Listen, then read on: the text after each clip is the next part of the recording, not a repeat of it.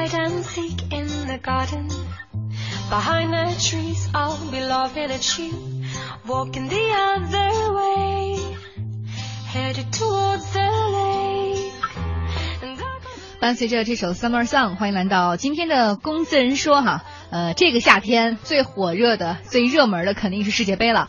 世界杯现在已经过去了四天，不知道有些我们的这个听众哈，熬了四天的夜，大家现在工作状态如何呢？那今天跟我们来探讨话题的，除了我之外，还有我们的模特编辑香雷。香雷你好，嗨，大家好。嗯我觉得像很多人都觉得像前两天吧，因为还有周末，然后比如说白天可以睡睡觉，或者说是还还能缓一缓对还能缓冲一下。但是从今天开始，就完全要考验大家的这种连续作战能力了。嗯尤其是就今天凌晨的，就明天凌晨，对对对，明天凌晨呃对，明天凌晨，对对对，嗯。嗯这场比赛应该是很多人是必看无疑的。像我觉得德国的帅哥一定要值得一看，我们这种伪球迷真的是看看帅哥了。呃，那我们这个言归正传，正传哈，说起今天我们的这个固定板块七里财务圈，呃，不久之前呢，我听到是一个做报销会计的朋友向我抱怨说，这个工作特别得罪人。在他们看来呢，比如说，呃，当有人给他报票的时候，他会去看，哎，有些票确实是不合规矩，然后呢就会会会跟这个人说，哎，你这个票不合规矩，不能报，规矩在这儿呢。但是如果你把这句话一放的话，很多人会给你甩脸色。嗯，对，然后就很多同事可能就会跟他说，就说那不能报，你也得给我找解决办法呀。那你不能说不报就不报了，嗯那我难道这个钱我自己来掏吗？吗对对对就是就是可能就会态度特还特别特别的不好。然后但是像他可能就会觉得，就是什么情况不能报，在之前其实公司有明文规定，而且他们也跟同事都详细的说明过情况。但是而且就是会计自己本身其实也完全是按那个规章制度来办事。嗯，但是你即便是拿规矩跟别人说，但是很多人还是不太能理解啊。所以说，有的时候在这种情况之下，会计就会显得里外都很难做。所以今天呢，我们这个话题就是在夹缝中生存的会计。嗯，那么今天呢，我们呃接下来要听听这个一位外企的财务官张泽峰和我们的编辑张傲的一段对话，来听听夹缝中生存的会计到底有多难。嗨，我是经济之声的张傲。大家好，我是面中国财务经理张泽峰。嗯，很高兴又和财务官坐到一块儿。今天我们又来一起长知识啊！之前呢，我们来说过，会计在公司里有的时候会受这个老板的指使，不得而为之，会在财务上造假。其实会计真的是挺难当的啊。啊，是的，我们这一期就来讲一下会计的难处，就是怎么在夹缝中生存。一般大家都说，哎，会计是财神爷呀，在我们那个公司各个部门里面，我们大家都非常尊敬这个财务部门，就希望他们快点把我们的账给批下来。比如负责供应链的，他希望你赶紧把这个货款批给供应商，他好去拿货；然后做销售的，他也希望你能够赶快划拨一笔款，让他把这个项目完成。做市场的更是如此。那这个会计怎么在夹缝中生存呢？应该活得很舒服啊。啊，对，就这样，乍听起来好像就是会计是一个特别呃混得开的一工作啊。我们经常讲就是说混口饭吃，那会计到底在企业里面怎么去混这口饭吃呢？其实会计是最容易引起误解的一个部门，而且第二个就是会计是最容易得罪人的一个部门。不得罪人的会计不是一个好会计。哎，怎么得罪人？譬如说，销售我签了合同，现在客户要发货啊，这个急得要死，就是说明天一定要发，怎么样？还要这个送几个赠品什么的。这个时候你找到这个财务人员的话，好，你送赠品的话，会计人员会跟你说这是一种啊特殊的一个方式，要怎么样去走流程，在系统里面要怎么样去输入，还要跑怎么样的一个审批，这个就可能会耽误你销售人员的这个发货时间啊，可能还有生产部门的人也纠结这个东西。他说我们这个费多少工时，费多少料，他们会计部门也要指指点点，到底是我们在生产还是他们在生产啊？那会计怎么管的这么多？有的人说，老板知道这个项目，我你先给我来发货，我后期给你补流程，会计可以允许吗？哎，对，如果一单两单是这样的话，可能对于销售部门来讲肯定是最舒服的，因为我这个流程很顺畅。但是，如果每天都这样，账到时候就乱了，会计人员的工作量就增加了，甚至到时候这个报表出来的时候就不像样了。所以，会计实际上是肩负了整个企业所有的部门的这些后端的东西，到最后都流到财务那边去。会计是整合这所有的数据的东西，像比如说采购人员、行政人员买个文具、买个审批、买个东西，投资部门考察项目考察好了，合作协议也签了，就马上这笔钱就要到位，老板同意了，但这个时候财务也要卡，他要费点功夫去一定的这个审核，而 HR 也不了解，HR 说我要招个人，你财务也管，他要看一下有没有超过预算，哦 所以甚至有时候老板说，我朋友开着这个公司，我们跟他有有业务联系，我想把这笔款快点付给他，但是财务这个时候也要卡，老板你说了也不算，有时候就是因为这个涉及什么，涉及到关联方的东西，嗯，所以之前说过他心里有杆秤，他要想把这个把关的工作做好的话，还真得认真，还真得较真儿。为什么这么有原则呢？因为会计从这个法规法律这一块卡得很死，所以会计做的任何的这些事情，实际上有时候他也是不得已为之，是只是照法律法规来办事而已。嗯，我知道在大的公司里面，他们都会想办法说拉着这个会计啊或者财务部门的大头说，哎，走啊，中午去吃饭，然后可能经常会出国给你带点好东西，就是希望，比如说拿报销的时候，你能够把这个款放的快一点，哎或者供应商来了催款，你能把我这个放在优先的位置处理。天下没有这个免费的午餐，人家请你吃一顿饭，或者是给你一点好处，或者甚至是说说好听话，实际上背后就是有这么一个好处。所以这个时候财务肯定要把握好这杆秤。总体来讲，讲到企业经营，实际上会计的作用就是一个字钱，两个两个字的话就是收支。会计会管收钱吗？有人会问。收钱不是这个销售签合同卖货之后会收钱，怎么会计也管收钱？当然会管了。因为那个销售的钱拿回来是要给会计那边去入账的，是吧不仅仅是入账这个问题了，会计实际上就是还负责一个监管的作用。譬如说，你销售一直在那发货，一直在那发了半年、一年，那钱不回款对不回款，这个是会计人员是最生气的，就是这个了。对，有的时候他说我这个销售说这个是大客户，但是这个月他们资金周转有点问题，说两个月之后把这个货款打过来。对一个就是说很有经验的会计来讲，这句话可能不会觉得是一个很新鲜的东西，绝对会认为这是一个老油条的销售。然后第二个就是支，就管付款啊，付款就刚才讲的这个供应商啊什么的，你也要看这个预付款，还是要一批一批的付，还是怎么样去付，还要看一下公司现在目前的资金到底情况怎么样了，能不能付这么多？因为每个月的这个开销是固定的，比如说有两百两百个人的一个公司，可能一个一一个月要付大概是一百万的一个工资啊，哦付一些正常的这个呃工作的这个报销啊什么的，要保就是这些证现金对流的情况下，再考虑来做一个支出。对，所以就一收一支，最真正的在看这个企业的发展，实际上就是会计部门。哈哈，你把会计部门说的这么好，我估计销售听了你这一段都怒了，说我们才他们他们是前台部门，没有我们，你们说你们查谁的钱？对，但是其实就是说，销售部门的销售时候，他会关心这个企业到底是不是会透支了，是不是下个月还能继续这样做了。他可能不会讲很远的东西，只是想快点，我这单签完了，我这业绩拿上来了，我的提成拿上来了，可能会只是想这个。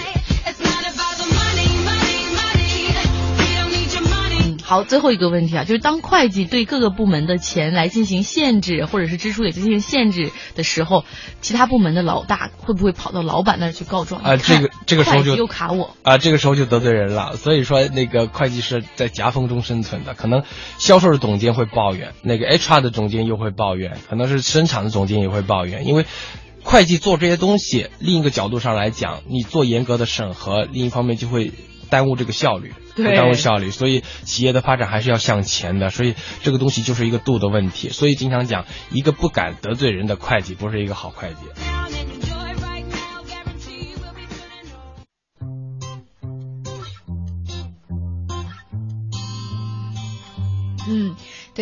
刚刚我们听完了这个外企财务官张泽峰和我们的编辑张傲的对话哈，我们我对最后一句话特别印象深刻。张泽峰说：“一个不敢得罪人的会计，不算得是一个好会计。”可见这个工作真的是常得罪人，我都不会这么总结一句。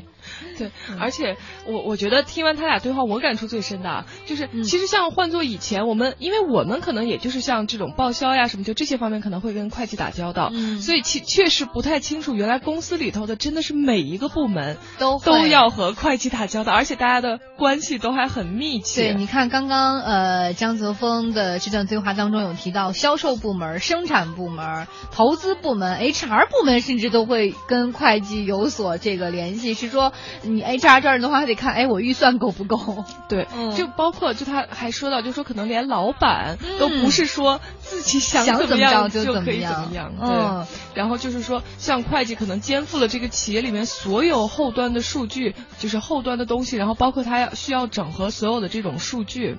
然后，而且就是，比如说像这种销售部门呀、什么的，就牵扯到这种可能 收款了，然后包括发货什么的，所以在这个同时，其实会计还会起到一个这种监督的作用。嗯，可见会计真的是想当一个好会计，又想当一个不得罪人的会计，确实是有他的这个似乎是不太可能的地方，是因为他呃所牵扯和涉及的部门实在很多，那么各个部门肯定以各个部门的利益为主，但是他呢又恰巧处在平衡各利益中心的一个一个中间位置，所以他的这个平衡能力如果稍有偏迟的话，就会造成各部门对他会造成一点点的怨恨。嗯，好，那么关于这个很不容易的哈，在夹缝中生存的会计，不知道呃收音机前的您，或者是呃在网上收听我们节目的您有什么样的想法？欢迎大家积极和我们进行互动。大家可以到新浪微博“经济之声”和“经济之声天下公司”来联系我们。展厅照明定制专家欧度照明零二零三九九三五九八八。我是赵薇，厨房电器我选万和，热水器我更选万和。联邦三十年中国好家具，联邦家私中国家具领导品牌。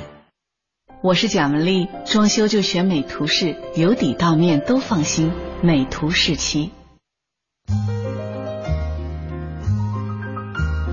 哟，亲，今天这包包不错呀，哪买的呀？是啊，很好看吧？你也来一个，就在市中心新开的 shopping mall，明天下班一起去吧。嗨，现在都网购时代了，我呀很少逛商场了。哦，那你下班都干点啥呀？我下班回家，网上淘淘宝，做做白银，两不耽误嘛。哎，你还别说，总听朋友提到白银，有那么好呢？只看一根 K 线图，二十二小时随时交易，买涨买跌都有机会赚。我没做过白银，你再给我讲讲。发条短信八零八到幺二幺幺四，一问就全明白了。空闲时间炒白银，轻松理财。好的，发送短信八零八到幺二幺幺四是吧？我现在就发。对，短信一毛一条，赶快发送八零八到幺二幺幺四。投资风险需谨慎。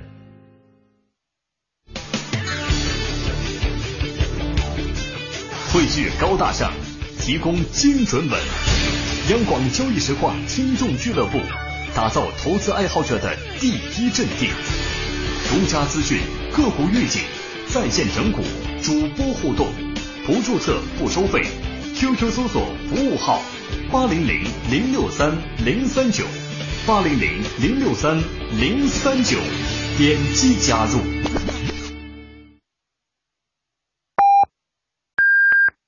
北京时间十六点三十分。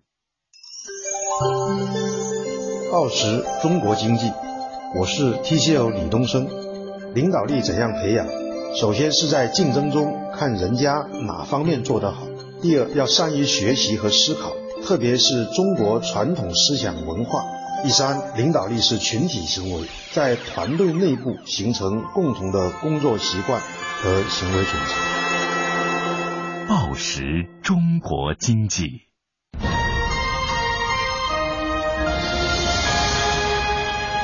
经济之声。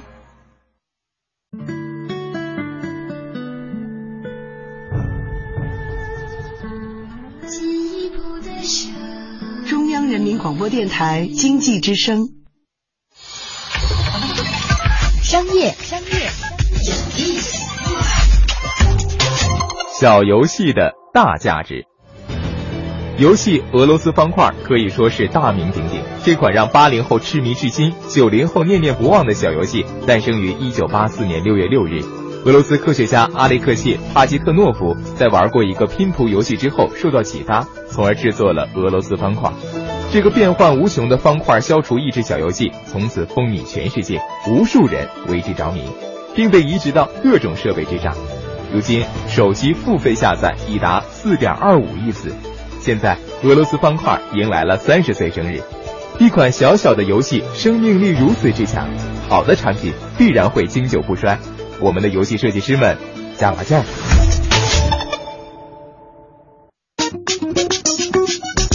他们管钱、管账、发工资、弄报销、结款、付账，他们被叫做财神爷。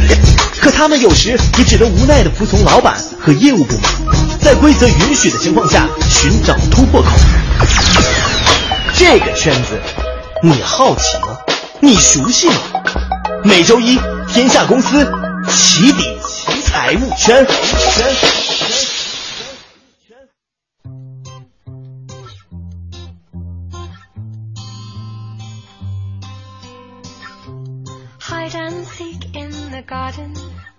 Behind the trees, I'll be laughing at you. Walking the other way.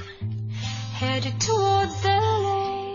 Summer Song，欢迎大家收听今天的起底财务圈哈。这首歌是夏天的歌，夏天听上去这个这个旋律是很轻巧的，但是今天我们说的这个话题却没有那么轻巧。对对，今天我们聊的是这个在夹缝中生存的会计哈。刚刚我们也是听到了这个外企的财务官张泽峰，呃，他嘴中的这个言语当中的这个会计的生存状况。我觉得还真的是挺难的，不是一般人做得了的事情哎。嗯，对，而且很多时候，比如说像会计，就除了这种像我们刚才说到的按规章制度呀、流程啦办事儿什么的，可能就有很多这种别的部门、业务部门，他们会觉得啊，你耽误我的时间了。本来就是，哎，我跟客户可能已经谈好，然后如果很快打款的话，会是怎么怎么样的。但是因为你要按流程办事，就让我们的效率降低。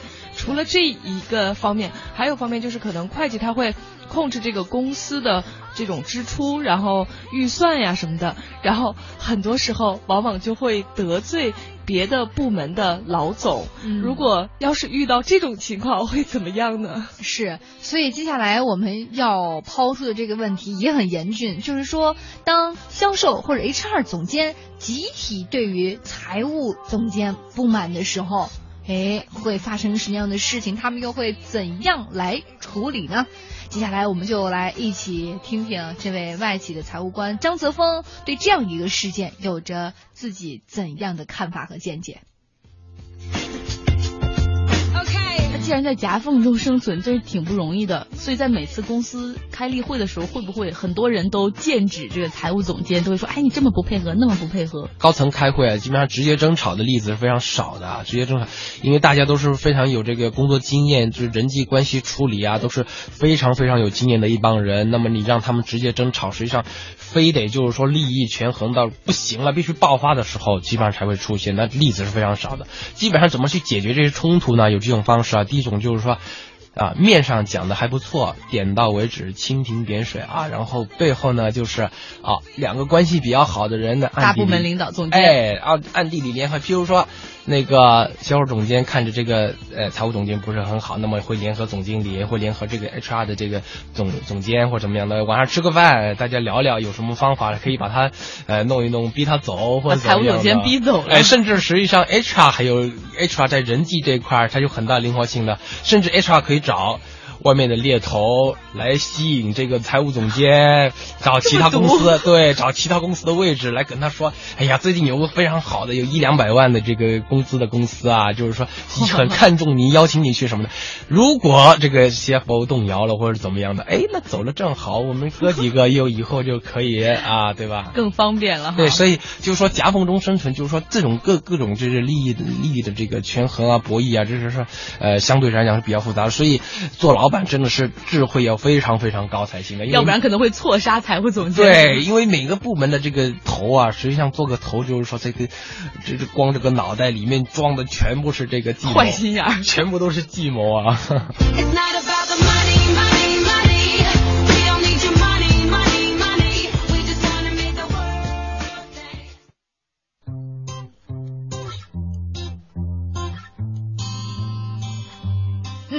刚刚呢，我们听到了外企财务官张泽峰对这样一个事件的点评，就是说，哎，假若这个销售和 HR 总监集体对财务总监不满意的时候，财务总监的一个应对招式哈。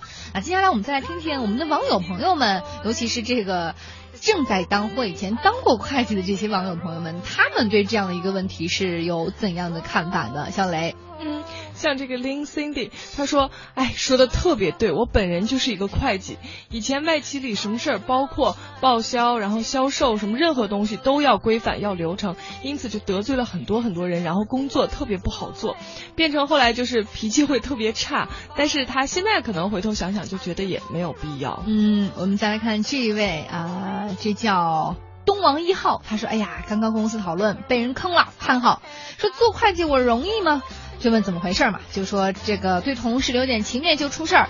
说有一个同事啊上来交钱，说客户呢急着要走，在售后提完车就走了，呃，把钱给他了，我就看了看原始凭证，什么都对，就收下钱了。